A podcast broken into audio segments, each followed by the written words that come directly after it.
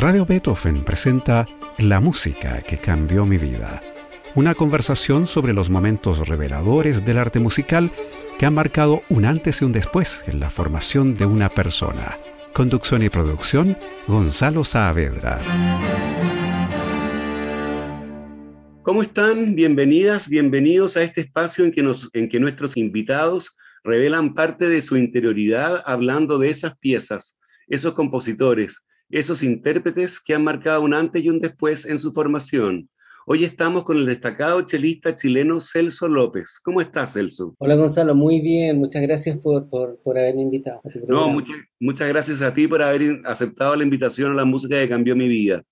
Hijo del destacado viola de la Orquesta Sinfónica de Chile, Celso López Águila, Celso López Quirós realizó sus estudios musicales en la Facultad de Artes de la Universidad de Chile con Patricio Barría y en la Musikhochschule de Detmold, en Alemania, con Marcio Carneiro.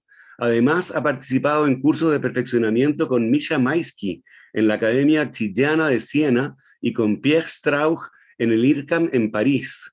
Junto con ser un destacado intérprete de música de cámara, Celso López ha actuado como solista con orquestas de Brasil, Venezuela, Argentina y Chile, dando a conocer el repertorio más moderno y contemporáneo para su instrumento y ha estrenado composiciones de una gran mayoría de autores chilenos.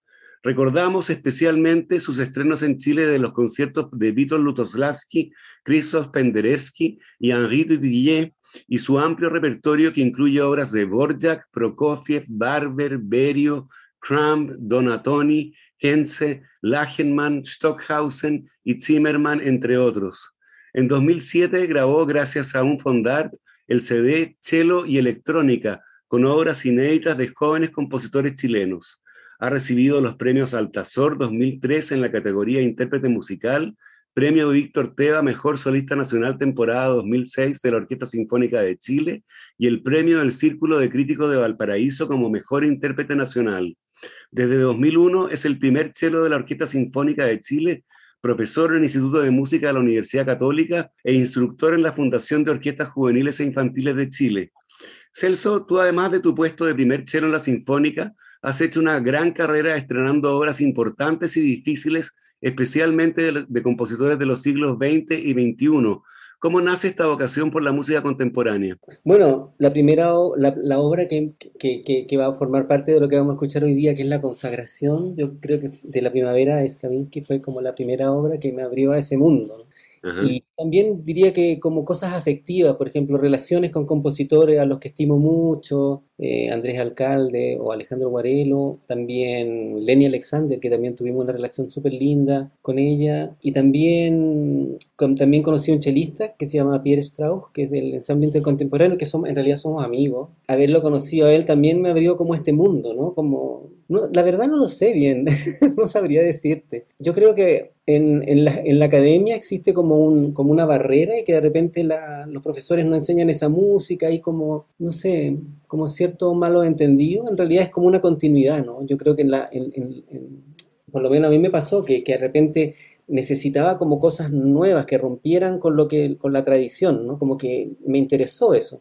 Me interesaban las dificultades técnicas también, cómo resolver los problemas, eran como, eran puzzles, de repente son unas partituras que uno ve puras manchas y uno hay dos posibilidades, o salir arrancando o decir qué es lo que pasa aquí. Y a mí, yo, yo soy busquilla y, eso para mí fue como un, llamado, como, como hay algo acá interesante y que me interesó mucho descubrir y meterme en ese mundo. Claro, claro, es un repertorio más difícil para el intérprete y también es más difícil para el público. Sí, igual te tengo que decir así como entre paréntesis que tengo hartos conflictos con esa música hoy en día, porque creo que también se ha ido como para un lado que yo lo encuentro demasiado intelectual en cierto modo, y como poco, poco veo muchos compositores como que no escriben desde el instrumento o para el instrumento, sino como algo que podría ser un cello o un clarinete y da más o menos lo mismo, no tan así, lo, lo exagero un poquitito, lo caricaturizo, pero hay algo así que a veces como que tengo mis sentimientos encontrados, pero ese es un tema muy, muy, mucho más largo en realidad. Claro. Oye, ¿qué te parece que vayamos a la selección que tú hiciste para este programa? Mira, yo te, te voy a así contar brevemente porque a todo esto, eh, no era tan fácil tu programa, la, pregunta tuya que parece tan sencilla me pareció en un comienzo, después, chuta, me empecé como a complicar porque recuerdo, por ejemplo, bueno, en mi formación de chico como tú nombraste a mi papá, yo recuerdo que el repertorio de viola fue como lo primero que yo conocí, digamos, sin saber qué cosas eran. Yo después me fui enterando, pero yo cantaba canciones y, la canción era un concierto de Telemann para viola, que nunca sabía yo que era un concierto de Telemann, pero después me fui enterando, no sé, la Sinfonía Concertante de Mozart o Hindemith, unas sonatas que tocaba mi papá de Hindemith para viola sol, que en su momento para mí eran unas cosas raras que yo escuchaba canciones así y de repente, chuta, no sé, un día escuché, por ejemplo, un ballet de Giselle y había un solo de viola, eso tocaba mi papá. O incluso, ah, eh, por ejemplo, Strauss, el Don Quijote, por ejemplo, que es para cello solo, tiene unos solos de viola. Y claro, en algún momento cuando lo escuché, eran los solos que mi papá estudiaba en la casa. Entonces te diría que lo primero que yo escuché fue eso. La música que me gustaba, así como más chico, era, no sé, pues, Vivaldi, Händel, toda esa música, Beethoven, todo lo como heroico, así como Wagner, todo eso así.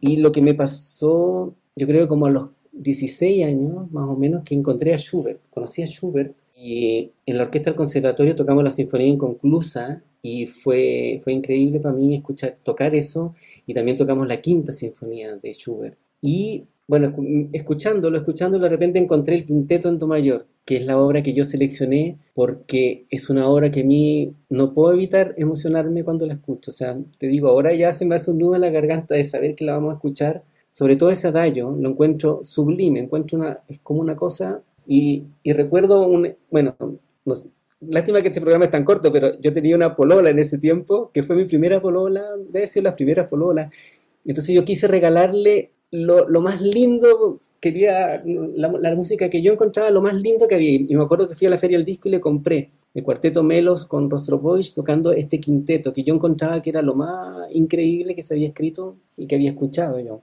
Y eso, cada vez que lo escucho me emociono, para mí es como algo tan... Sabes que Schubert para mí como que es como lo íntimo, es como un diálogo con, contigo mismo, es como algo así, no tiene esa cosa tan exterior como de los compositores que hasta ese momento yo había escuchado y que me gustaban, ¿no? Como Beethoven, que todo, todo pasión, fuego hacia adentro, también tiene cosas íntimas, ¿no? Pero, pero Schubert lo encontré increíble, es como una meditación para mí, no sé, esa música me, me tocó así el alma.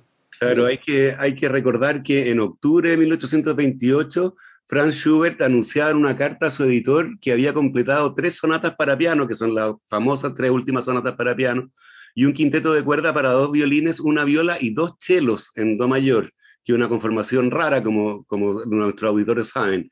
El compositor había mostrado sus sonatas en varios lugares con él al piano y contaba con que su quinteto se tocara pronto, pero pocas semanas después murió a los 31 y esta obra cumbre de su producción y de toda la música que existe, diría yo, no se publicó ni estrenó en las siguientes dos décadas y hoy está catalogada con el Deutsch 959, la última obra que escribió Franz Schubert.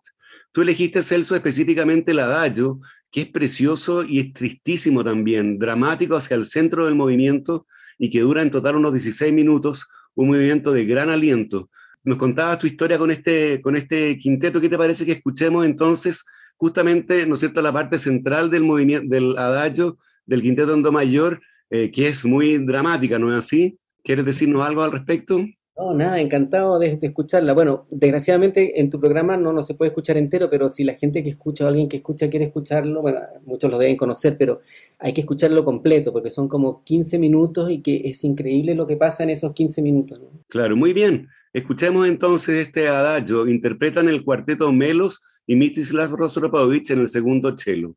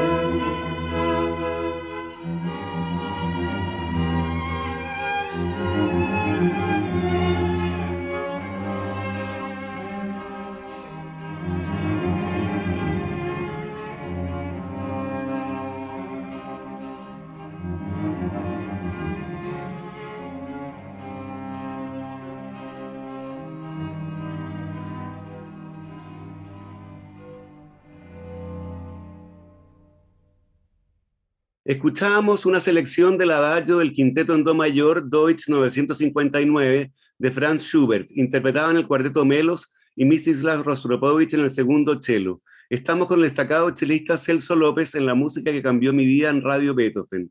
¿Te ha tocado tocar esta obra, Celso? No, pero sabes tú que hace una semana un colega de la Universidad Católica, un chelista también, me dijo si me interesaría tocar el quinteto con dos chelos el próximo año en la temporada de cámara, pero imagínate. Ah, qué buena. Sí, sí. Bueno, no, creo que es como en un año más, en unos conciertos de verano. Me imagino, yo pagaría para tocar eso.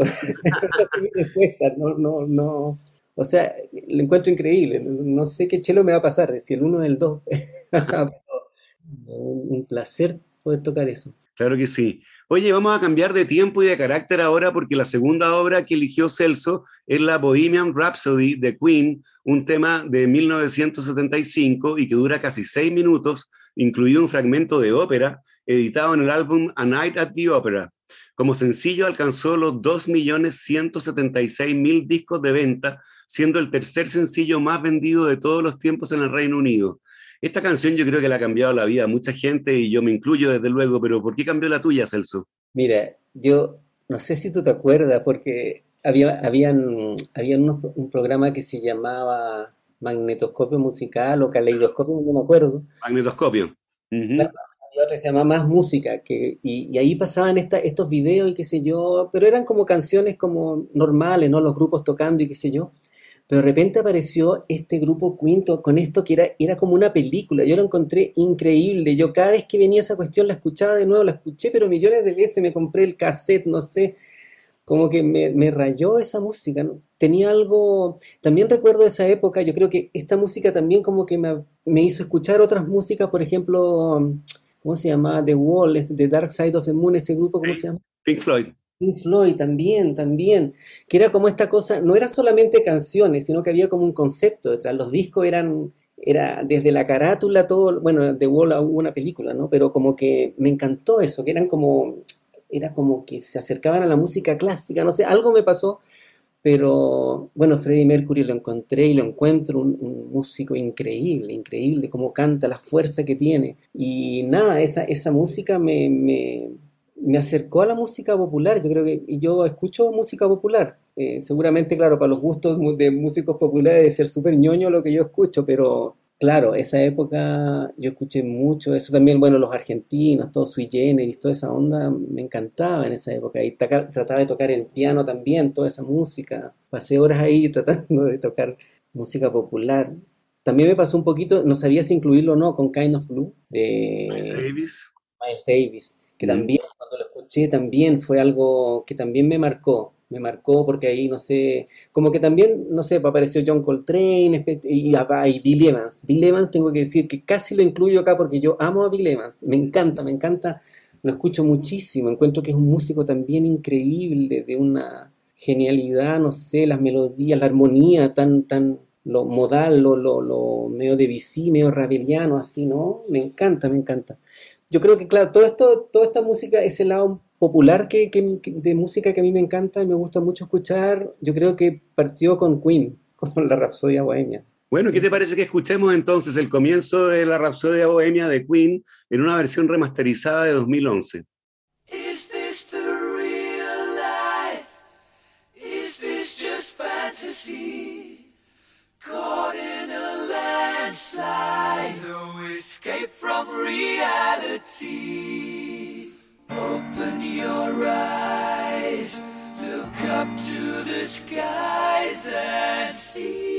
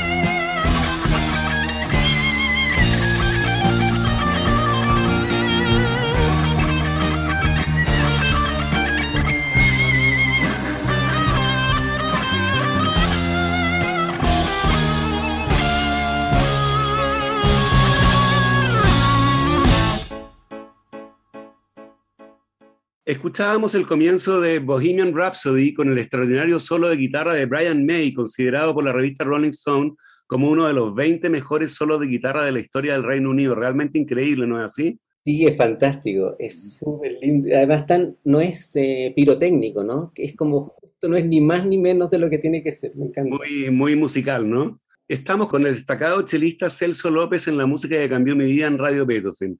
Y para el final de esta selección que ha hecho Celso, tenemos una pieza que ha sido favorita entre los invitados a este programa.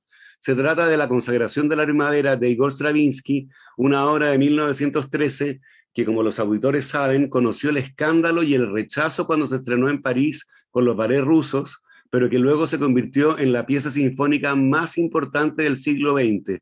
Tú tocaste esta obra con la Sinfónica en 2019 con la dirección del chileno Helmut Reichel, que también estuvo invitado en este programa. Para mi gusto, es la mejor consagración que yo le he escuchado a la Sinfónica. ¿Estás de acuerdo, Celso? Sí, fue muy buena esa, consagración. Recuerdo la primera vez que la toqué en la orquesta, que debe haber sido el año del cohete, que fue con, con Francisco Rettig. Fue muy interesante porque antes de Rettig en la Sinfónica estaba Víctor Teva y yo creo que el repertorio moderno no se, se evitaba. la, consagración seguramente la orquesta la tocó, pero no era tan habitual. Yo recuerdo que con Rettig estudiamos la consagración, pero era así casi compás por compás. Fuimos por sección. Él, como que la, la, diseccionó así, como quirúrgicamente, y fuimos así, pero la armamos paso a paso. Fue para mí, yo no sé, le, le agradezco hasta el día de hoy porque fue como realmente entenderla, entenderla como estructuralmente. Fue un trabajo súper interesante. Pero sí, la he tocado muchas veces. La hemos hecho en ballet también, en la sinfónica. Claro. Bueno, la consagración, ¿qué te puedo decir? Yo, yo traté, porque en algún momento te dije, ¿sabes que Ya, si todo el mundo elige la consagración, y puedo, hay, puedo sacar otro, otro as de la manga, pero en realidad, ¿sabes que Yo pensando, es que la consagración siempre hay un antes y un después para, yo diría casi para cualquier músico ¿Sabes? Cuando uno escucha esa música la primera vez es como que, porque no tiene nada que ver con lo que venía hasta ese momento, ¿no? Es como... Así es. Y es, rompe con, con, toda una tradición y, y, además es algo tan visceral, ¿no? Es tan como de tierra, como de cuerpo, como de entraña, es una cosa así, no sé, es, realmente es, algo que a mí me hipnotizó la cosa. Yo andaba todo el día bueno, por eso, te, por eso la, la, la, la, versión que vamos a escuchar tiene que ver con eso, es porque en el conservatorio, en el décimo piso, había una sala donde, de, disco, una discoteca, donde mm. uno se ponía unos cascos, unos audífonos, y te pedías la partitura, por supuesto, de la biblioteca, y yo me pasaba horas escuchando la consagración. Y esta versión, que es la que dirigía el propio compositor, la escuché tanto que yo tenía, cachaba, por ejemplo, cuando un clarinete se metía mal, o cuando hay un corno que se pifiaba, o cuando está unos violines que se meten así a destiempo, que yo encuentro que es súper humana esa grabación, porque no es perfecta, ¿no? es porque tú hoy día, no sé, pues hay unos discos, son increíbles, increíbles, que, no sé, suena como un, ejército así prusiano, así, pero increíble, toda la orquesta, pero, pero esta versión con esta que está llena de, de condoro y de cosas que pasan, entonces me parece tan, tan tan viva, no sé, a mí me encantaba esa vez. Bueno, la escuché tanto al final como que me quedó en el, inconsciente un poquito. Sí, pues algunos críticos han dicho que el genial Stravinsky era mucho mejor como compositor que como director. Sí, parece que era malito. Pero tiene el, tiene el valor, ¿no es cierto?, esta, esta versión con la Columbia Symphony Orchestra, ah, de que la dirige el propio compositor, ¿no? De alguna manera uno también puede ver cuáles eran sus intenciones ahí. ¿Y el dato de qué año es esa grabación, más o menos? Del 61. Increíble. Bueno, ¿qué te parece que escuchemos el último número de esta obra, que es la danza sacrificial de la consagración de la primavera de Igor Stravinsky, en la versión del propio Stravinsky dirigiendo la Columbia Symphony Orchestra? Se trata de una grabación, como decíamos, de 1961.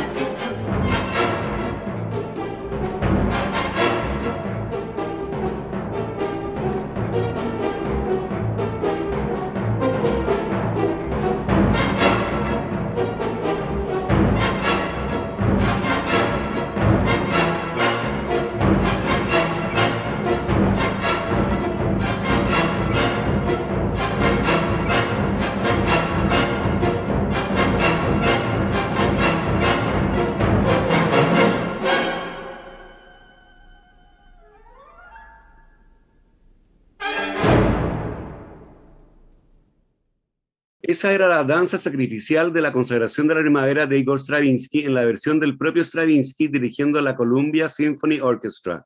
Los ritmos quebrados, los cambios de metro, esta apoteosis parece muy difícil de tocar y no perderse, ¿no? O a esta altura ya esta obra está como internalizada en los músicos, Celso. Yo encuentro que está internalizada, que sé que la, bueno, por lo menos yo la he escuchado tanto que uno ya ni, ya ni cuenta, pero claro, si tú la empiezas a analizar, es bien compleja rítmicamente, ¿no?